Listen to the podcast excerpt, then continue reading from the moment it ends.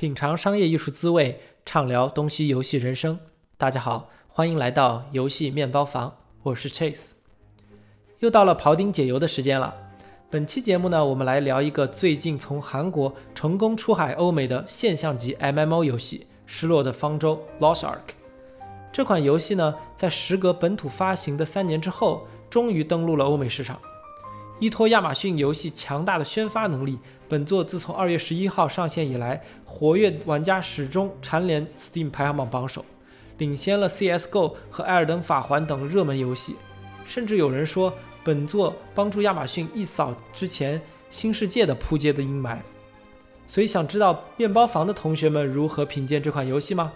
话不多说，请大家欣赏本期节目。首先呢，我们第一个。想要简单去聊一下的话题，就是我们这个游戏面包房的成员呢，大家其实都背景各不相同，然后对 MMO 这个品类呢，也就了解或者是经验也不一样。但是呢，大家都因为这个项目，所以最后来玩了这个游戏。所以想问一下大家，对于这款游戏比较直观或者比较简单的一个感受是怎么样的吧？然后看一下谁有什么想法可以说一下。我觉得。游戏里面也是有挺多挺用心的一些小设计，当然，但是我没有怎么玩过 MMO，我不知道这是不是一个标配哈啊。但是比如说它有一些这些小宠物啊，然后还有它一些小的这些城里面的副本，就是还是呃比较用心做的一个呃有一些让你觉得挺有意思的点吧啊。但是总体来说，我也同意之前的意见，就是呃可能是因为我打我打的不是特别后面，然后我还没有就进到真正。跟别人互动的这个 MMO 的精髓，所以对于我来说，它可能感觉更多的是一个就是在走进度，就是在推进度啊，然后自己并没有太多的这个情绪上的呃波动，或者是这个游戏给我带来太大的这个感触吧。我的进度其实跟刚刚经差不多的，但是但我之前玩过一下 MMO，就是在电脑上的，像呃我玩的是一个 Special Collection of Random animals，包括什么龙之谷、Terra，呃。好像还有别的，就是韩系的玩过几个，然后玩过剑三，但是我其实并没有玩过欧美的 animal。我玩过一些欧美类似，譬如说那个 Diablo 之类的游戏，它视角是比较相似的，还有 Path of Exile，但我都没有玩很深，就没太去就是呃 multiplayer 去去互动。然后我的感觉就是，我我觉得可以用，主要有两点吧，一个就是。流畅，我觉得这跟刚刚大家提到的说，就是有有一些比较用心的设计，还是还是相挂钩的。就是我玩的时候，明显感觉到他们可能在韩国运营的这两年之之间，可能已经就是 remove 了很多前期的 frustration point。就是就是相比，当然剑三也是比较老的游戏了。我记得当时玩的时候，就动不动就会有一个特别恶心的任务，经常是就是你走过去跟 NPC 说话，你你没法点到他，你要点到一些乱七八糟的。一些东西上面，但是这个的话，按键等等，这个 UX 的体验，我开始看到有群里，就是一开始玩家会，就是有人吐槽说这个 UX 不好，但是我觉得作为一个习惯了韩系 MMO 玩家的人，我玩这个感觉体验非常流畅，就是一个是难度上它的这个 curve 是比较平缓的，另外一个就是 手感是比较好的。就是操作上都沿袭了韩系 MMO 的一些怎么说呢？convention，就是他们习惯的设计。呃，好的，我然后进度应该跟海银还有进应该差不多吧，可能稍后一点。我可能打到了第四张地图了吧，然后还自己推了副本。就我的感受是，就我也算是一个老 MMO 玩家吧，虽然玩的不不深入。就比如说我我都没有玩的满级这样，但是玩了好几个号，就每个号都 浅尝辄止这种。对我来说，我觉得有点就是俗套。就是你让我批评吧，其实我也没有很多很多点；你让我夸吧，也也没有什么特别的地方。就是他把一套这个在我看来比较成熟的体系完成的比较好，但是我就是我为什么要在这个已经成为社畜的这个年纪，然后花这么多时间玩一个就这么。让我没有什么新鲜感的一一个游戏呢，其实对我来说是一个最主要的点吧，没有什么太吸引我的地方啊，只能说唯一让我觉得比较爽的就是，因为我玩的是枪手嘛，然后我可以自己单人去刷副本，就困难难度的，然后在比较低难度的情况下，我一个人 solo 可以 solo 掉，这个感觉还挺开心的，其他就没什么太特别了。前面其实我们在聊的时候就说这个剧情很俗套，呃，他一开始就说，哎，you are the chosen chosen one，然后你要去拯救这个世界，怎么怎么样，然后就觉得啊啊，反正地图上都是 the chosen one，但是玩到后面就是包括我需要有一些互动，比如说我还需要去给那个难民去接水呀，去给他们治疗，然后去嗯。去呃，就是很身体感觉自己身体力行去做一些要帮助他们呃解脱灾难和痛苦的这些事情的时候，呃，然后包括我再去给那个国王去汇报的时候，我都感觉哦，我好像真的是 chosen one，我可以改变这个世界。所以在剧情的沉浸感上来说，我自己觉得还不错。然后包括它有一些那个嗯过场动画。嗯，去换切各切换各种镜头，然后让你去感受，嗯，你要各方位的去打这个怪的时候，就感觉自己自己很厉害，嗯，所然后，但我觉得这个问这个游戏，呃，没有我想象中的那么干，然后它也不氪，它我甚至没有感受到它商店的存在，也就也挺，就后面我也挺好奇，就是他们这个游戏。呃，上就是这么多人同时在线，我很好奇，只有多少人是 MMO 的玩家，有多少人是像我一样对 MMO 很好奇，然后又能玩下去的人。那然后，嗯，那我觉得唯一的缺点，但是可能也不是他的问题吧，就是他确实需要花一些时间玩。是我实际的情况就是，之前我还在玩姜饼人和 ROK，呃，还有一些其他的游戏，但我玩了这个游戏之后，我就。在我有限的时间里面没有办法玩其他游戏，我只能每天下班之后花两三个小时玩这个游戏。呃，最后就是，嗯，其实我是试图去找一些攻略的，但海外的攻略就比较复杂嘛，我去搜一些中文的攻略，但大多数攻略都是告诉你如何在这个游戏里面赚钱，没有就是很正经的教你你你大概要怎么玩。所以可也有可能一种情况是前期比较简单，不需要。呃，什么特别的指引？对，反正我现玩到现在，呃，就是跟着剧情走任务，然后去升经验。我前面还其实花了一些时间去刷各种怪物，后来我发现哦，原来刷怪好像经验很少，只要过剧情就行了。所以我现在就是专心过剧情，对，就是我目前的一个体验吧。嗯，说的非常好，我就特别欣慰。你说玩这个游戏，现在驱动你玩的动力是世界观，而不是。我们的作业就已经非常满足了。呃，我因为我对后面那些奇奇怪怪的东西很好奇，我想很好奇他怎么圆这个故事。这个在不剧透的前提下，你还是继续玩下去。好呀。对，然后最后，last but not least，我们的深刻大佬周航宇来给大家 分享一下。深刻大佬又是哪里来的？呃，我讲一下我的观点吧，就是我 M M O R P G 玩的其实也不多，然后之前玩魔兽的时候也都是跟朋友一起玩，就是我自己不会想玩，但是玩这个呃 Lost Ark 玩过来以后，嗯，我觉得自己玩其实也好像也挺开心的，然后嗯，可能我觉得是因为那个就是还没打到难的地方，就是需要真的。需要玩家非常紧密配合的阶段，所以就是至少，呃，他们他现在出到 T 三嘛，T 三版本，我在 T 二的情况下，我基本上，呃，也都能通过自己打或者跟那个随机匹配的呃网友打来，就是完成嗯任务和就是刷那些副本，对，然后我觉得他这个游戏做的好的一点，我不知道他是不是呃有做更改啊，他。它整个就前面大家都提到，它整个前期的流程非常线性，就是很无脑，就是而且所有的任务就是不会像以前其他游戏 M O R P G 一样，就是呃会随机的，也不是随机，怎么讲呢？就是呃不会那么线性的来给你安排这个流程，你得就是反复跑之类的这种，就来提交任务。但是它这个做完以后。就是完全就是给你不用往回跑，基本上没有往回跑的一个动作，就是一直跟着地图线性的往前冲就完了。就是打怪、接任务、打怪，然后交任务都是呃一条线的，所以我感觉这个对于玩家来说很友好，很容易上手。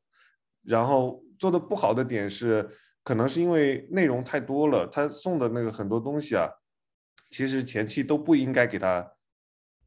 开掉，但是呢，他又前期都给你，他也没教你怎么怎么用，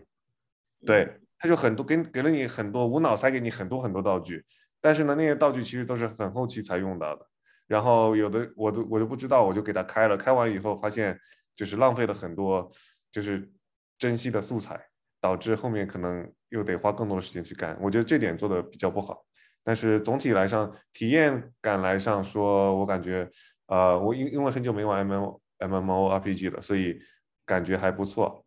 然后我感觉可以继续玩下去，如果有人一起玩的话。但是如果自己玩的话，可能没玩多久，到后面打不过，就难的副本打不过了，可能就弃坑了。对，我知道这是版本更新的问题。呃，然后其他的。我今天刚看到一个视频，他是说，呃，北美发发行的时候是出到韩服还是俄服两年左右的内容量，所以这内容其实是蛮多的。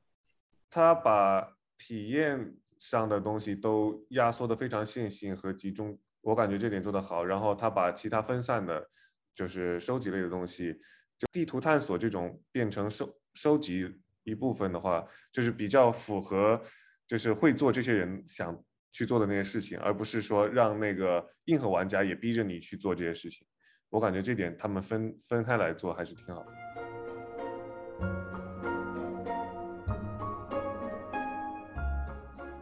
好的，那就大致了解了一下大家对这个游戏的看法，就是。大家也能感受到，每个人因为对 MMO 这个品类的熟悉或者是喜爱程度不同，对这个游戏的感受也不同。呃，这个还是蛮有趣的。而就更比较明显的，这个游戏就是一个非常集大成、典型的 MMO，没有就其实没有太多的创新，没有太多的破圈，它就是一个非常 solid 的 MMO 游戏。所以就非常明显，喜欢玩 MMO 的游戏的玩家就是喜欢这个游戏，不喜欢的或者或者是没玩过的，会对它产生各种各样的问题。这个是一个非常非常显而易见的事情吧，然后对，然后我们就按照这个思路，按照逻辑吧，我们可以今天主要聊几个嗯大的大的话题。首先第一个话题就是关于游戏设计的，就是第一个呢就是核心玩法，这个游戏我们到底在玩什么？我觉得我可以抛砖引玉一下，然后可以听一下大家对这个这个核心玩法的一些想法，就是。就刚才大家也都提到了，就是这个游戏主要还是想，呃，避免之前传统 MMO 的刷刷刷的那种感觉，所以他会把游戏的进程做得非常的线性，突出游戏的叙事和长就是世界观的架构。所以它的就从我个人角度来说，就所谓的 player journey 或者是玩家的这个整个生命周期或历程吧，就是基本上集中在前期，你就是，嗯，相对来说比较单人的、比较沉浸的推自己的主线。然后熟悉战斗，熟悉玩法，熟悉每一个职业，然后到了到达中后期以后，你就会有各种各样的副本，然后到达就更后期的时候，就是通过副本去刷材料来进行这个呃角色的养成，呃，基本是这样。和其他的一些这个玩 M M O 的一些典型玩法，比如说 P V P 啊，或者是一些势力战什么 G V G 这种。它好像倒没有在后期进行太多的强调，更多的还是以一个 PVE 为主的一个一个游戏的体验。对，大家有没有什么想法？它后面是以角色养成为核心的追求目标吗？是的，最后就是也不能说装刷装备吧，刷装备是很小的一部分，大部分时间都是在收集那个。强化材料，然后来提升装备的装等，然后就反复刷，这样子就没了。对，所以其实还是一个非常针对传统 MMO 玩家，就是最后还是以就是 power 就是战力为主、数值为主的一个这样的游戏。所以就前期其实是用一个比较软的东西，剧情世界观来吸引玩家进来，比如说丸子你。到了中后期，你会可能会觉得这个游戏慢慢的它的这个倾向和这个味道就变了。然后，如果你还是特别想要去玩新的场景、新的地图、新的剧情的话，就得等到下一次的版本更新了。所以，就这中间的这部分区时间，就是在每一个版本、版本和版本之间，是通过这个角色的养成、装备素材的这个这个 grind 来填补的。但是它不是有九十多个岛吗？对，收集这个应该也是嗯它收集另外一个部分，它把收集这部分做的很广很大，所以你就算就是你干累了，其实你也可以去做一些轻松的东西，我感觉还蛮好，结合的还蛮好的。后期就是靠这两个调剂的是吧？就从节奏来说，要么你就是干，要么就是收集。对个人感觉来说是这样，因为收集你还可以，就是你能拿材料的同时，你其实还有还可以拿一些其他东西，就是一些稀有的坐骑啊，跟那个啊、船只，它还有它还有哦，对，它还有航海这个东西，嗯，对，对我觉得就是加了一点玩法吧，但是也还好了，就是变了一种交通方式，还是跑来跑去。他这样比较聪明的一点就是没有做一个非常无缝的开放大世界，而是通过一个一个岛屿，每个岛屿里边是一块一块小地图。从这个开发的角度来说，是给开发团队或者是场景设计团队减少很多压力的，对吧？但嗯是带来的后果就是相对来说没有那么沉浸嘛，就世界世界观的会比较割裂，也会有比如说之前丸子的问题，哎，这个岛是一个西部的，啊，是一个那个西方奇幻的岛，下一个为什么变成东方的了？再下一个为什么变成科幻的了？就会有很多这种剧情或者世界观割裂的问题。啊，所以是不同的岛是不同的世界观。不不不，好像剧透了你你说的你说的那个是你那个是大陆，大陆是大陆，岛是岛。嗯嗯对，Chase 说的是大陆，对对对对就是你不同大陆，就大陆风格不一样，就 make sense。但是岛其实所以我们现在刚开始是在一个西方魔幻的大陆，大陆后来还有中国的大陆、对，赛博朋克的大陆，这样子。对，也不是赛呃，对，你可以这么理解吧。但是它岛其实也有也有也有这种那个，但是岛上有它自己的就是支线任务，然后也有的岛上的任务是跟主线是有结合的。嗯，OK，好，感觉我要被剧透了。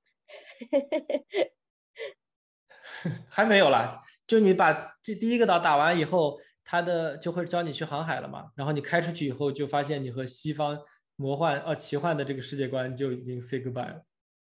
嗯，好，我很期待那一天。对我个人更期待的是，它最后还有什么可以整活的。基本上现有的这种哎这个 RPG 的世界观元素，它都都做了，基本上。然后下面一个主要想聊一下任务系统。刚才我们也大概说了一下，就是比较线性啊什么的，呃，而且任务系统给的经验比较多啊，呃，这里主要是想让大家来我们畅聊一下，就是大家觉得这个游戏的任务设计怎么样？从我个人感觉来说，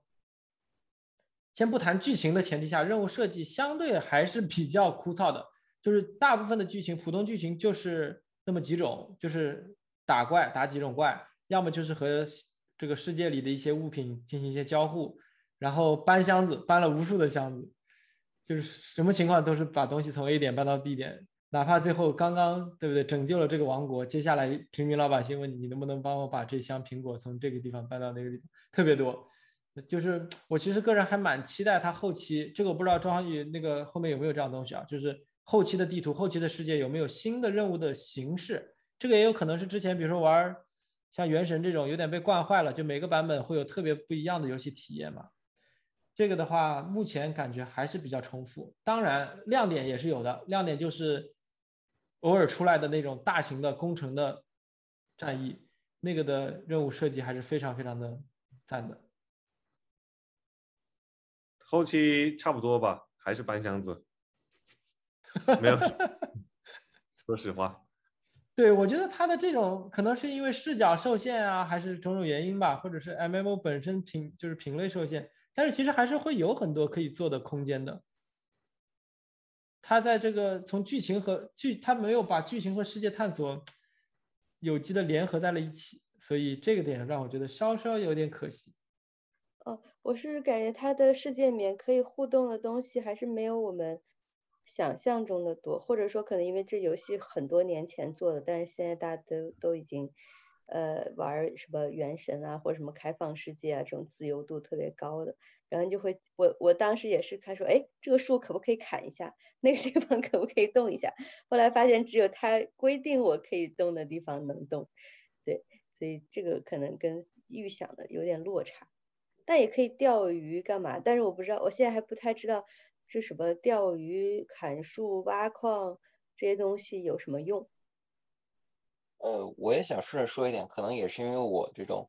呃开放世界的游戏玩多了，回来再玩这个，我觉得就很有点受束缚，你知道吧？就是我感感觉到非常明显的就是任务在钳着我，而且是很明确的，就是主线在走一条线，然后旁边会有两个支线任务，但是你不用，但是你不用担心他们的位置一定在一定连着，你就顺着那个给你安排的自驾路线走就完事儿了。怎么说呢？就还是缺乏一些新鲜感吧。对这个我也同同意，我不知道是不是因为 MMORPG 的这个限制，就是它它不能像其他像刚刚丸子说的开放世界那样真的去完全做一个开放世界，所以它可能某种程度上它只能这么按部就班，但是就游戏性就会就玩家自己的自由度就会稍微低一些。适合我这种比较小白的玩家，因为我之前玩那个呃塞尔达或者原神的时候，我其实会迷茫，然后我会忘记。前一个 NPC 跟我说你要去干啥干啥，我完全忘记，我会在这个世界里面游荡，然后然后迷路，然后不知道自己要干嘛，呃，然后遇到一些跟我比比我厉害的怪，我打不过，我就挫败感很强，我就不玩了。虽然我知道它是一个很好的游戏，所以这种目对我来说目标比较明确的游戏反而会比较友好，所以我觉得感感觉有利有弊吧。嗯，我也赞同说这个有，就是这个任务设置比较线性，其实是比较好的，因为它的核心玩法其实是放在五十级之后的。它做线性的话，就是呃，就像呃子璇说的这个一个主线加两个支线，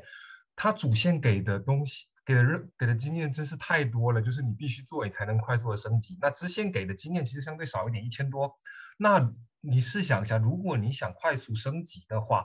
呃，一个主线在地图的中间，两个支线分别在地图的最西边，一个在最东边。我觉得就是大家很大一部分的玩家不会选择去接这两个任务，尽管它的地图已经做的尽量的小，或者是我们在说这个魔兽世界，它有它的地图上面有非常多的支线，但是它有一点就是。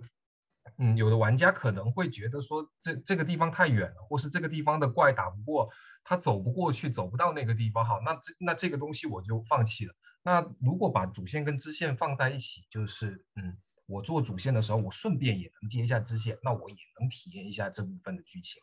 然后还有就是说一下刚才这个呃搬箱子啊、泼水啊、采蜂蜜啊、救人啊，这个我觉得就是嗯，这个东西你在。魔兽世界里很难见到，但是这个东西你在韩国人或是中国做的游戏里面其实蛮常见的。就是它，我觉得它有输出一个价值观，就是你在做一些很很宏大的事情的时候，其实你也可以像一个平凡人一样做一点小事啊，就跟那些村民一样啊，一起呃救救火呀，一起搬搬箱子呀。我觉得这可能是游戏设计文化上的差异。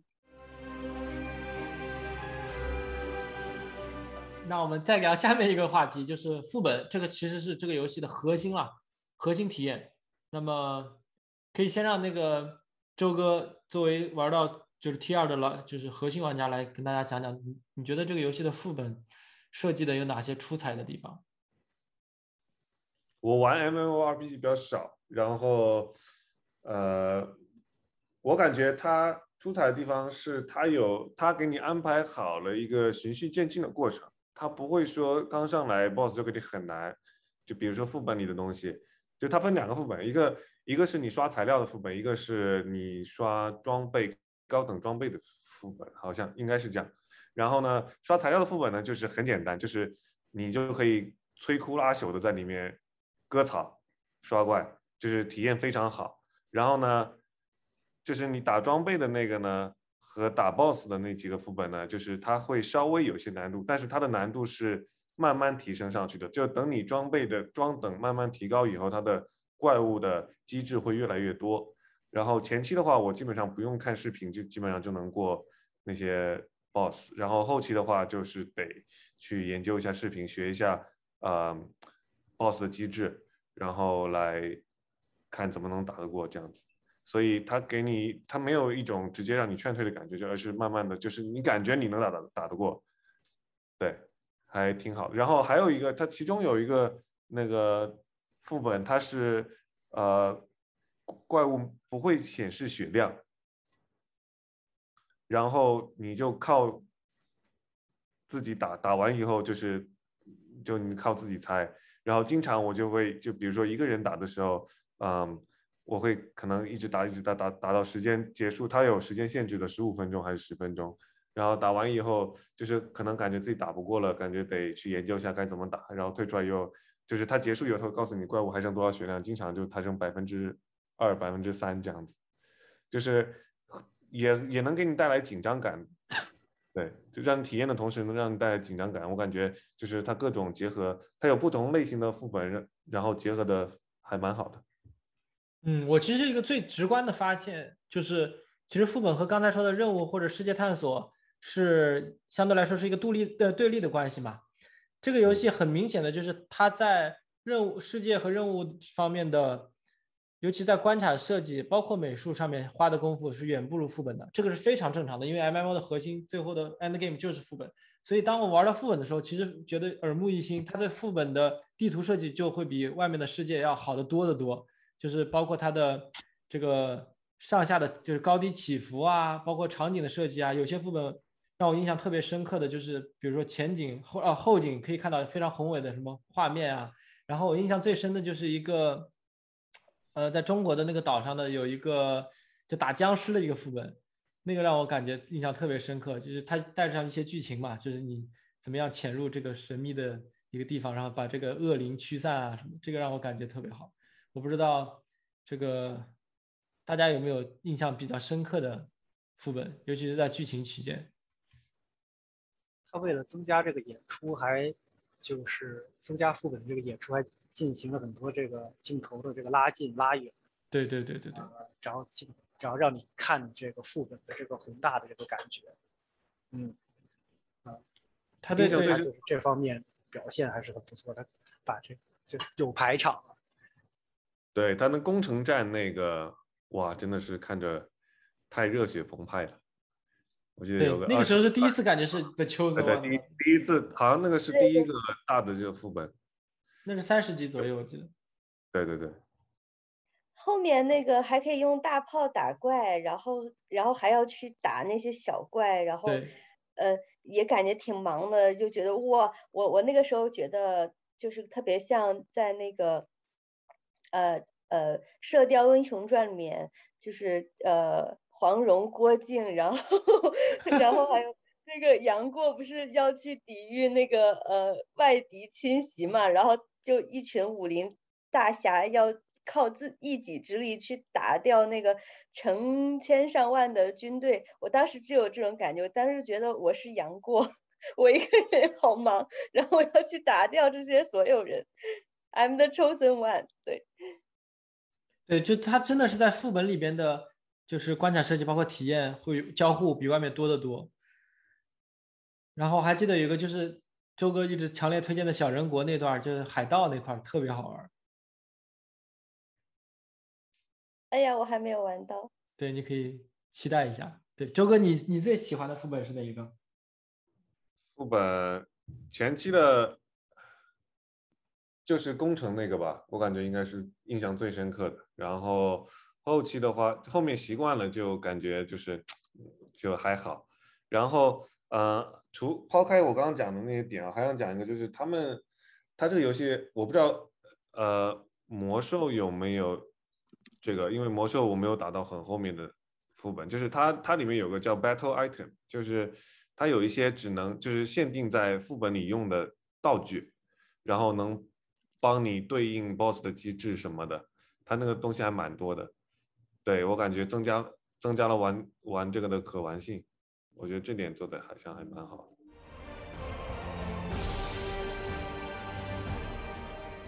给非 MMORPG 玩家最直观的感受就是这个系统实在是太多太复杂了，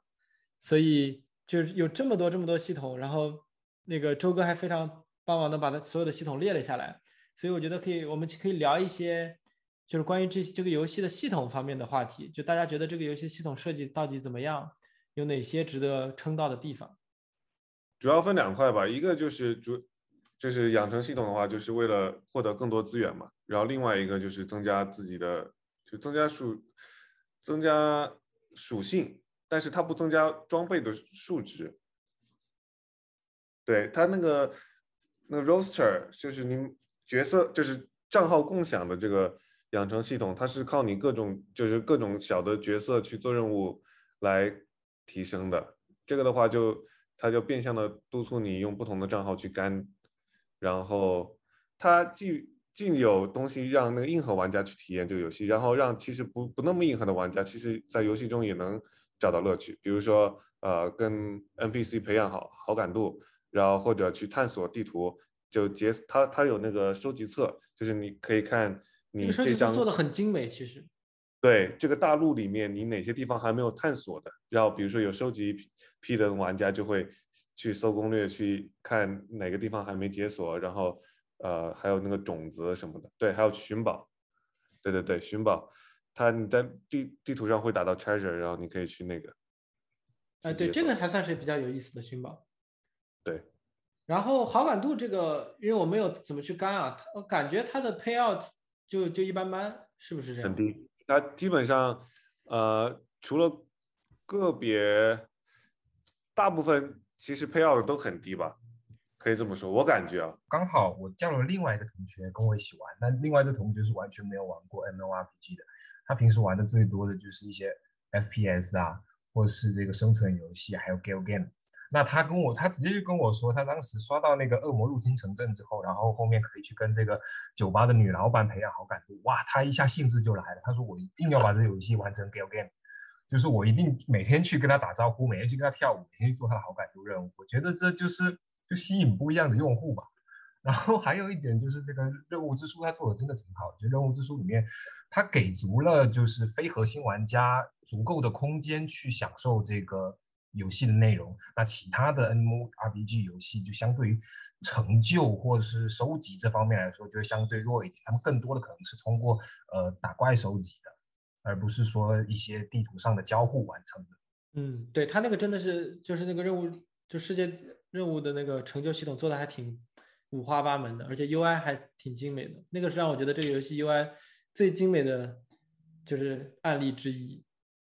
而且它的数值调的也还挺好的，就是你每次只要就是 focus on 推主线，每一个大陆基本上都能够在应该是百分之三十左右的完成度。然后你后面就是想回去就再回去，这特别我觉得这这是它系统设计还比较扎实的一点。就我因为我现在玩了五个大陆了，都是在百分之三十左右。啊，我特别同意宇航，我我也是刚开始，其实我花了一些时间，呃，我把我让那个我扶植王子 变成了国王，我就觉得哎呀，我好牛逼。然后他问你要不要跟国王 培养培养一些好感度，然后我就开始疯狂的做刷国王好感度的任务。然后我在想，嗯，难道这个剧情发展是后边国王可以娶我？然后我玩了两天，然后发现哦，原来还是要做主线剧情，对，所以刚不是你命不在此，你马上要去下一块大陆了，就别在那个国王那儿太耗时间了。呃笑死，我觉得这两个例子都挺好的，就是我觉得 MMO 的一个之所以之前就是暴雪靠 WoW 崛，就是怎么说崛起，算是统领了一个游戏时代吧，就是因为 MMO 的它的设计就是可以兼顾刚刚提到硬核还有 casual 玩家，并且游戏当中有非常多的可以就是 activities 各种可以玩的东西，模拟一个一个真实的。就是一个非常 convincing、很真实的一个大世界，然后这个就是可以增加，呃，MMO 的各种粘着性啊等等，就会，而且而且有的时候可能你你会需要等待，你要等你的朋友上线啊，或者是就是在刷怪的过程当中，为了让你不那么枯燥，你可以捡点东西，就是嗯一个很逻辑自洽的设计。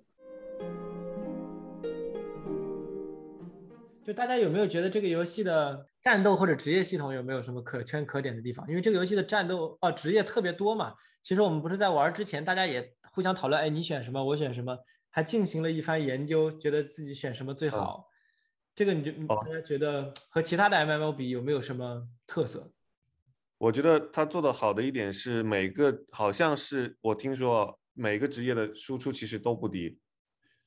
就是他那个哪怕奶妈都不错。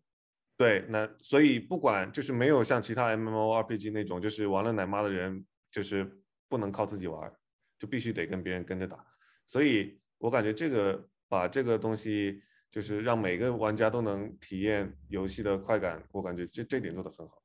它其实对这个你倒提醒我，比如说像以前老魔兽的那种游戏的架构，就是战法木。对，这个的好处是，如果一旦能形成了这种团队，你的这个社交的这个绑定会非常强。但是现在，对吧？咱们生活节奏越来越快，大家时间比较少，所以更多的很多时候是单人碎片化的刷。如果是传统战法木的话，还是挺劝退的。这个游戏最有意思的是它的等就是战法木，就算是就拿战法木来说，它的这个呃配比不是很均衡，就是牧师只有一个，加上奶爸一点五个，坦只有一个，其他的全部都是 DPS。我感觉至少到 T 二为止，目前我打过来没有这方面的那个，可能后期需要像魔兽那样，就是有具体的分配，但是前期至少 T 二一直玩到 T 二来讲，没有什么需求这方面的需求需要一定要配个奶妈或者什么，但就是大家都可以，就是暂时来说，就如果就算不是真的很坦，但是你也可能可以能当坦用，这样，懂我的意思吗？那他为什么不多做几个坦呢？我主要是想问这个。你的意思是，他并不需要，对吧？就是你没有必要扛怪，这个扛怪的这个对 gameplay 是不太存在的，或者存在的需求比较低。对。然后第二点，我想说的是，他做的比较好的就是，呃，他技能的延伸，就是虽然没有像那个其他游戏这么多，但是就是每一个玩家就是玩同样的职业，但是你可以根据自己的需求来，呃，随机匹，就是随意匹配，选选你技能的那个附加属性。他的技能每一个就像呃宇航前面提到，他那个技能不是四一四七十有那个可以加那些小的点数吗？它是它那个技能是能能给你的技能附带另外额外的效果的，然后每每个技能还有各种不同的效果，然后每个人可以可能搭配出来的技能都不一样，这点我是做的比较好，而且你随时就是你觉得打的不好，就是这这套技能不好用，你随时可以换，就替代的成本很低，而不像那个呃其他 MMORPG 可能就只有一套，然后如果你想换的话，就是很麻烦。对，所以你可以在玩的过程中随时切换你自己战斗的感觉。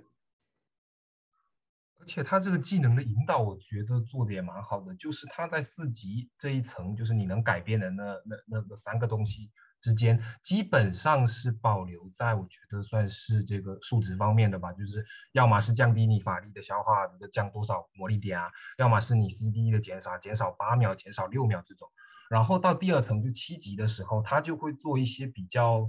开开放性的，就比如说我增加我这个技能的攻击范围，比如说像我的那个火墙，它后面能变成一个扇形的，或者是呃我的有个冰冻的技能，它能让这个呃吟唱直接变成瞬发的。然后到第三层，它就会做一些这个属性的变化，比如说我这个呃本来是火属性的，它把我变成这个冰属性的，就是就是它是循序循序渐进的，就一开始告诉你说啊啊你好像还不熟悉我这个这个这个技能，好，那我就让你多用用这个技能。那第二个到了第二层就是啊你熟已经熟悉我这个技能了，那你喜欢用用这个技能，那有没有可以再进一步更进的地方呢？就可以在第二层继续点。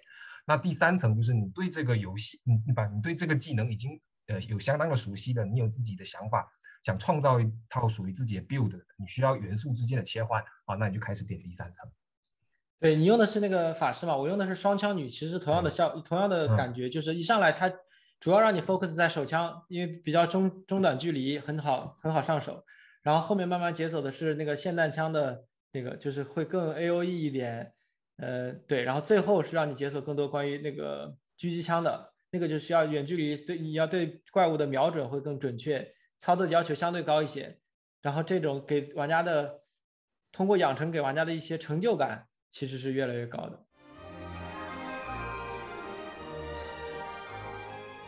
我有个很玄学的问题问一下两位，就是航宇和宇航，你们俩就玩 MMO 相对来说比较多嘛，也玩过了，也看到了很多 bling bling 的东西了，为什么还能被这种 bling bling 的东西给吸引到如此上头？我我其实不是说对外观特别追求，就是我我就是如果你要放在第一位的话，肯定是战略系统。但是这游戏就是做的，它的装备就是它强力的装备也做的说非常的好看，它并不是说割裂开来的，就是哎，这个是个好嗯点，对，就是我觉得这个是欧美玩家非常能接受一点，就是所谓的可能所见即所得吧。比如强力的东西，如果像很多亚洲的游戏图成本方便啊什么的，它就做在了一个很简单的一个一个符文里面了。那符文其实一五分钟就画出来的东西，但是现在这边的话，就是好看的东西也强，但给大家就是双重的，就是海英说的叉 P 档和强度档完美的融合在了一起。对，其实哎艾米刚刚说这句就有点假，其实不是，就是我在看一个角色外观的时候，我核心的玩法还是想说我这个我这个副本该怎么攻略。所以当某一个东西它虽然没有那么好看，但是它足够强力的时候，我是能完全放弃外观的。但这个游戏给到我的感觉就是我的外观跟我的强力是能比较好的融合在一起。就它职业套的更替，我看它一些呃职业套，比如说从一些呃就是。穿着黑色丝袜大长腿，比如说有人觉得特别好看，然后过渡到下一个职业套的时候，它给到你又是另外一种那种礼服式的设计，我觉得真的就是很好。你是愿意去做这个这个装备的更迭的，并不是说呃下一套装备更强，但是它真的很丑，那可能就会有一部分外观党会说，好，那我就下一套装备我就跳过，我不做了。这个也是，其实又就简单 Q 一下，之前我们说过，这个游戏的世界观每个每个大陆都非常的天马行空不一样。这也还是拜他所赐，对吧？所以他的这个服装或者装备的设计就可以非常的没有局限，什么都可以做。一般在 MMORPG 里面，把剧情当做特别呃核心的一个体验的玩家有有多少？因为就比如说，一般我们想到说，哎，特别注重剧情的玩家，他可能都是在玩，比如说这个。呃，最后生还者或者是这个神秘海域这一类，就是纯纯剧情类的游戏。啊、嗯、，MMO 的话，可能社交属性的玩家会多一些，但是我不知道，呃，对，从你们的经验来说，M 剧情对于 M MMO 的作用到底是锦上添花，还是说，呃，一个很根本的一个元素？我可以先简单说一下，MMO 的这个游戏的限制就导致你不能做太多剧情，就是第一个就是会有割裂感，第二个就是在会。破坏你的玩法的节奏，就你不可能，呃，你在外面打着打着，突然放一个 cutscene，你就然后回来 cutscene 完了，你被打死了，这也不行。然后还有一个就是 MMO 更注重的其实是世界观就 world building 世界观的架构，而不是具体剧情的讲述。对，这个比较重要。对，或者是 fantasy，这个比较重要。这个我从这个角度来说，这个游戏还是做到了的。从 ROI 的角度把握的还是比较准的吧，就是关注他觉得比较重要的东西上。那接下来呢，我们来聊一下就是产品和发行相关的问题。然后首当其冲的，我们想聊一个问题，就是说这个游戏在美国、在欧美非常火嘛，日均八十九十万的 DAU，一一度超过了 CS:GO、老头环这些游戏。那么，所以从这个留存的角度来说，这个游戏完全没有问题，非常的扎实，也跟我们刚才聊的这个游戏的设计品质相关，都是有就是有息息相关的联系的。那么第二个维度呢，就是商业化。这个游戏到底赚了多少钱？这个我们其实内部之前也讨论过，就是感觉好像是亚马逊在下一盘很委婉的大棋，就是这个游戏并不是以商业化为主要的目标的。那它其实对于这个之前的韩服或者俄服版本也进行了，在这个商业化层面也进行了大量的删减和修改，所以就是想展开聊一下，大家觉得这个游戏。到底商业化表现，从个人的角度来说，因为这是一个 PC 游戏嘛，没有我们没有数据，所以从这个个人的角度来说，大家觉得这个游戏的商业化做的到底怎么样？嗯，对。呃，就我玩过来而言，我感觉商业化就是他真的做到了他想，就是他推广的时候提倡的这个游戏是不 pay to win 的。就基本上你在商城里能买到的东西非常的有限，就是就算你能买的东西兑换的，就是购买的性价比都是非常非常非常非常低的。所以基本上我在商城里看的东西，嗯，没几个能买，就除了极个别一两个东西之外，就是能直接用钱兑换的，相对于手游来讲，就是能直接充钱然后来买的东西，就是基本上是没有。游戏内的。Transaction 应该会很少，然后主要的收入来源可能就是预购的时候，呃，那个 Founders Pack 让玩家能提早三天玩游戏，那个，但是它就算是那个 Founders Pack，它基本上也是给一些外观的东西和一些，我看了一下是给什么坐骑跟那个呃，就是 Battle Item，就是战斗里会用的，就基本上对于呃属性来讲是影响非常小，就基本上没有影响，对装等更是没有任何帮助。亚亚马逊这个肯定应该是不赚钱的。其实我我大概看了一下这个游戏商城，其实它性价比高的，或是看了一下各大主播对于这个推荐的，就只有一个这个角色礼包，就是它好像是花一千一可以去买的，就是类似于手游里面的这个成长礼包，就是你到十级、二十级、三十级、四十级、五十级开了之后，能获得一个相对于呃游戏里面绑定钻的这么一个礼包。那其他的。包括它的外观、外观设计，就像它的坐骑跟宠物都没有让人有太大的购买欲望。周哥之前说的，就是他们他们宣传的时候就说自己不 pay to win，就是这个他们这个游戏的负责人在接受采访的时候就说，他们做从把这个游戏从韩国搬过来做的一大改动，就是把这个商业化的系统改动了，因为他们当时就是觉得我们要在西方发行，西方不喜欢 pay to win，所以我们要尽可能的把这个 pay to win 的东西减掉，所以比如说啊有有一些。之前好像是可以去购买一些帮助你打最后大 boss 的，就就帮助你更快的去准备你跟这个最后大 boss 的决斗的这些东西全部去掉了，然后包括商城里面所有的这些随机的开箱抽卡的东西啊概率全部都改过，然后还有就是在开头的时候给了你更多的这个坐骑和呃和和宠物，但是它有没有就是改的矫枉过正了一些？就搞得大家毫无冲动去去呃就没有没有感受到任何需要付费的痛点啊，这个我觉得是一个问题，但是也可能这是他们有意的一个决定，就是他们他们并不指并不指望说这个游戏真的能去赚钱。问你一个小问题啊，其实大家觉得的话，这一个游戏既然大家的话都可能比较认可，它并不是 play to win 的那个场面，其实有没有可能就像这比较早期的一种。啊，魔兽或者那种游戏的话，就是 Battle Pass 不是 Battle Pass subscription 的形式的话，这样来进行，就然后配合 Amazon 本身的话，它的一整套可能相对来说的话，就是有一些不同会员的制度，然后再再来进行。大家觉得这个可行性怎么样？这个模式还挺适合 subscription 的，但是 subscription 有点退出历史舞台的感觉。总的来讲，就是呃 subscription 制的游戏，其实是如果说玩这个公司特别注重付费的话。它其实是很会影响，是有很多方面可以影响游戏设计的。譬如说，我们之前一直讨论说，这个这款游戏进来之后就是体验比较流畅，不需要走回头路。那如果是 subscription 制的话，别说传送了，就是你跑个图，基本上 你如果是玩过一些 subscription 制，它就是靠时。赚钱的话，那他就会就会非常努力的去浪费你的时间，这对玩家是一个非常大的消耗，就会就是长长此以久的话，其实是很伤害玩家。我觉得是对这个游戏的真真正体验的感觉的。对，所以我我感觉就是 Amazon 一个是可能是不差钱，然后另外一个他还是想要赚赚口碑。大家说的这些想法，我觉得都挺好的，但主要就是。就别忘了，这是一个仅仅是亚马逊拿到了一个发行的游戏嘛。这个游戏在韩国原版是很配，也不叫很配对，是以商业化为目标的。所以只不过不是说这个游戏没这么设计，而只是说明亚马逊不 care。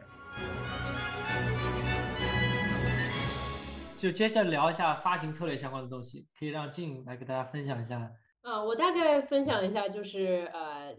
这个亚马逊游戏的这个始末吧，就是他们其实。最开始是一一年的时候，亚马逊开始做他们的应用商店，然后其实做了一段时间的手游，因为那个时候他们做手游就是为了让自己的就放到自己的那个应用商店上独占嘛。后来呃，后来大概一四年左右开始做电脑游戏，然后呃一六年的时候宣布了他们三个作品，就是那个 Breakaway，呃后来被 cancel 掉了，然后 Crucible，啊还有还有 New World 这三个，啊所以他们一开始还是呃还是挺。多元化的吧，就是因为 Breakaway 属于是可能是一个这个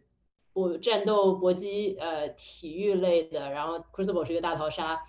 啊 New World 是一个 MMORPG 啊，然后之后就是其其实他们也并没有去谈很多别的这个呃发行啊，或者是去呃去跟别的公司合作的这这一类的产品，他们主要都是在做自己的啊，有一个挺有意思的，我看到的就是他们其实中间还有在做一个这个。呃跟乐游合作的《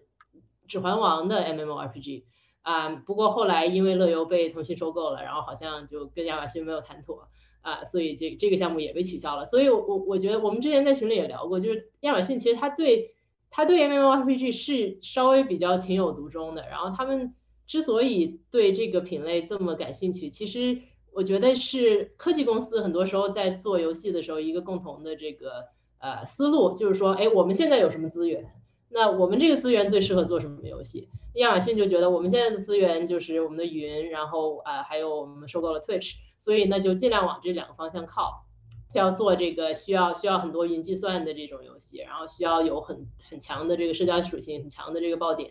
啊这样子的游戏，所以他们主要的思路都是在做这这一方面。嗯，我不知道他们最后决定说要去发行这个呃 Lost Ark 是呃是。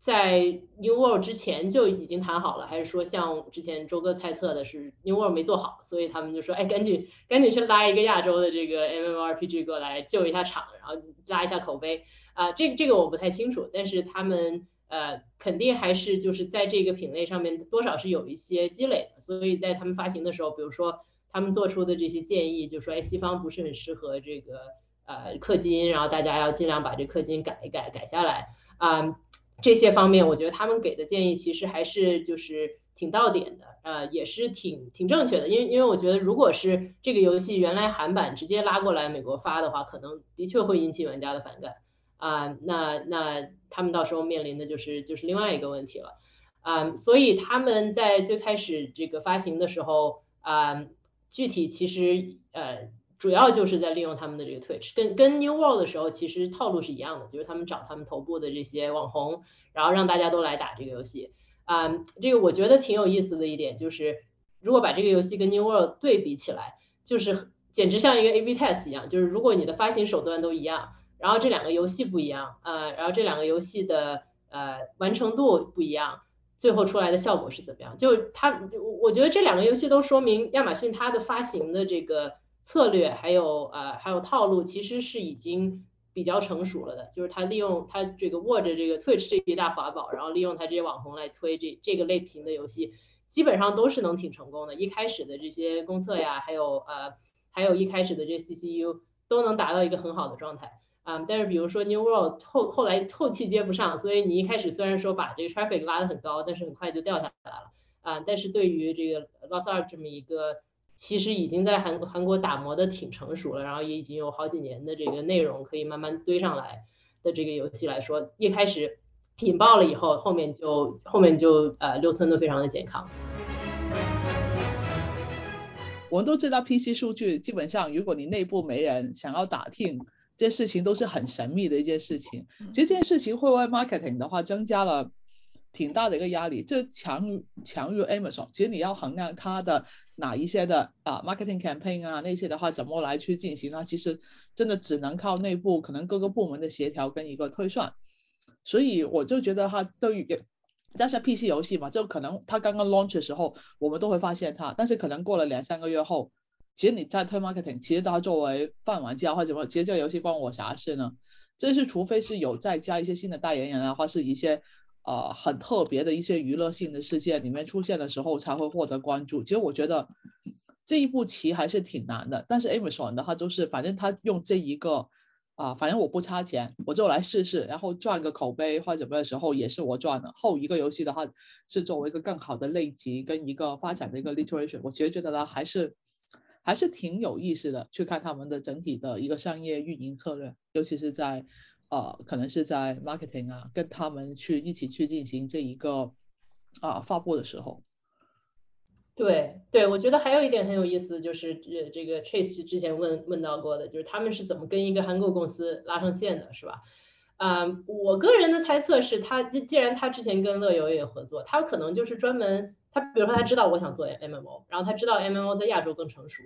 所以他可能是有有有这个系统性的到亚洲的一些做 MMO 的这个项目去谈过，就说哎，我们我们可以帮你出海啊，我们有这样子这样这样的优势，我们有直播的优势，我们有这个技术技术设备的优势啊，然后可能谈到也也不知道他们谈了多少个，这是但是这个 small Game 明显是谈成了，然后就让他们做了，而且他们最后做的也还不错，所以我觉得他们之后呃会不会成为其他这个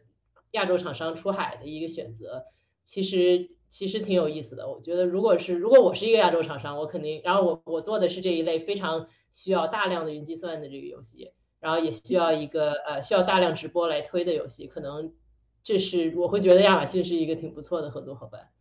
如果他们的一个一个这如果 Small Gate 的话，就是在整个这个韩服刀，它用的云是亚马逊云，那其实的话也是给我们这个启示，就是亚马逊可能在游戏发行下面有我们一般的发行商没有的一个绝对的优势，这是它的云的 coverage 在亚洲，其实目前我记得先有个报告说，他们目前还是亚洲第一的，它可以选择的一些品类。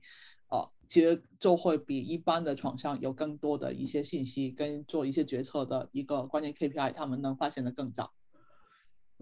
对，我觉得这的确是他们的一个内部优势。对，而且全球不光是亚洲，全球来说，他们他们也是第一的。所以他们如果把这个云的现有的云的客户作为他们就游戏 BD 的一个发展方向，那可能还挺是挺 smart。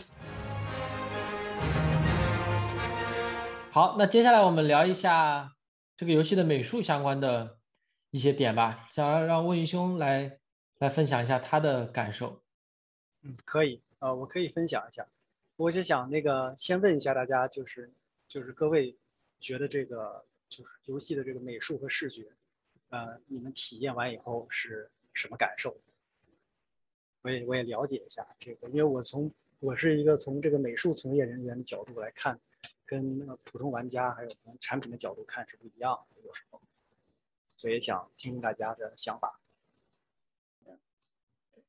就我玩的韩国 M M O 不多嘛，但是我感觉就是这个游戏，包括天堂二、什么黑鲨，就让我觉得都一样，从画风的角度来说，所以我就说一股韩国味儿。嗯，那我就也跟大家分享一下，就是我的这个感受，就对于这个游戏画面，啊。首先，第一点，游戏的引擎显然是呃比较旧一些，因为它刚开发的时间呃，就开发立项其实是比较早的一个游戏。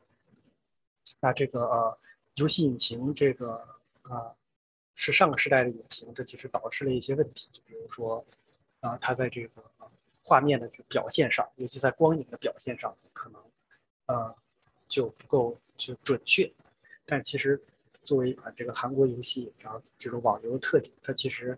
相对于这个欧美的奇幻游戏来讲，很多呃类似，比如说暗黑或者是 Path of Exile，啊这种风格上、主题上偏奇幻的游戏来说，呃 Lost Ark 还是呃比较比较鲜艳跟明亮。那么在这个鲜艳跟跟明亮的这种情况下，呃，U E 三引擎的这个原因呢，它就会呃。有很多很奇怪的这个反光和高光，尤其是在表现这个金属的情况下，在没有呃基于物理的呃渲染和引擎技术的情况下呢，很多东西会显得这个非常的用这个我们那个词叫做油腻，就是呃，尤其是这经常我们就说韩国游戏是这个油腻世界，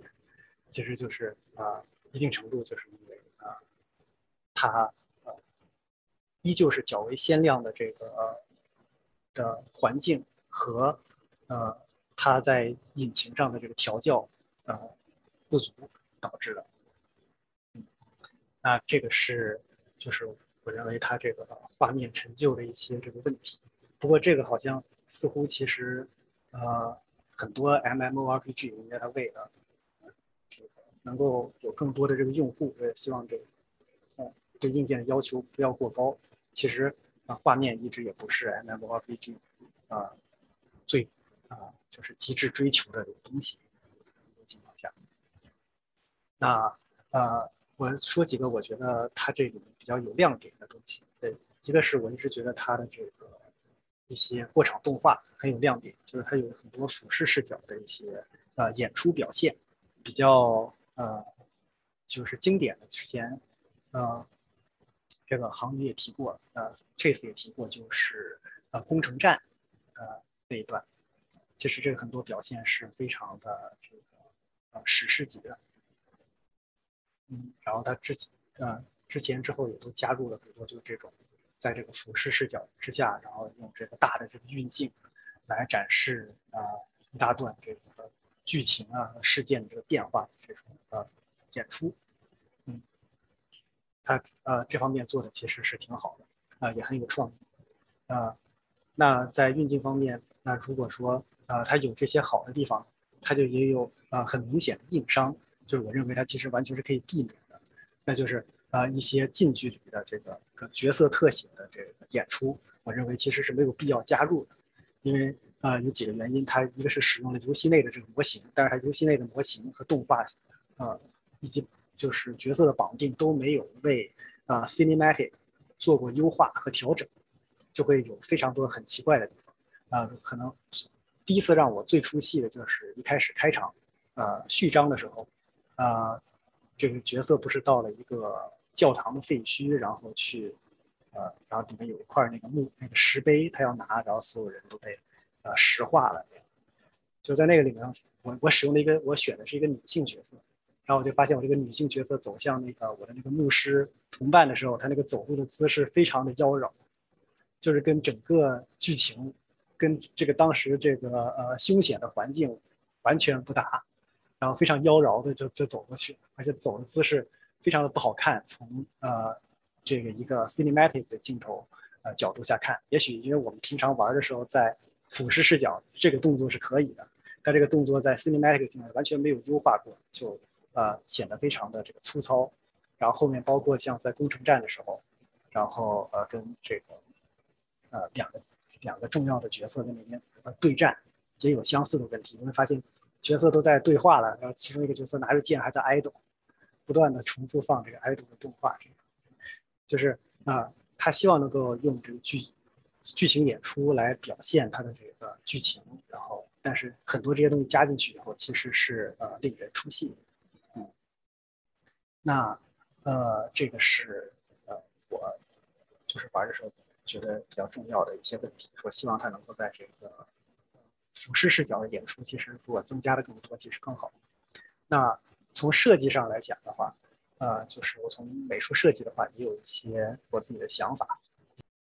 这个角色确实这个很很韩国风，那我就在想，就是什么东西其实是让呃游戏变得比较韩风呢？就是它跟欧美的这游戏区别在什么地方？那其实我觉得就觉得说。啊，韩国游戏它的设计更夸张一些，比如说它的这个角色设计，我觉得可能是文化原因。假设你同样是设计这个奇幻的这个角色，欧美人可能因为奇幻的中世纪幻想是他们历史的一部分，他们可能会把把所有的东西设计的更写实一些。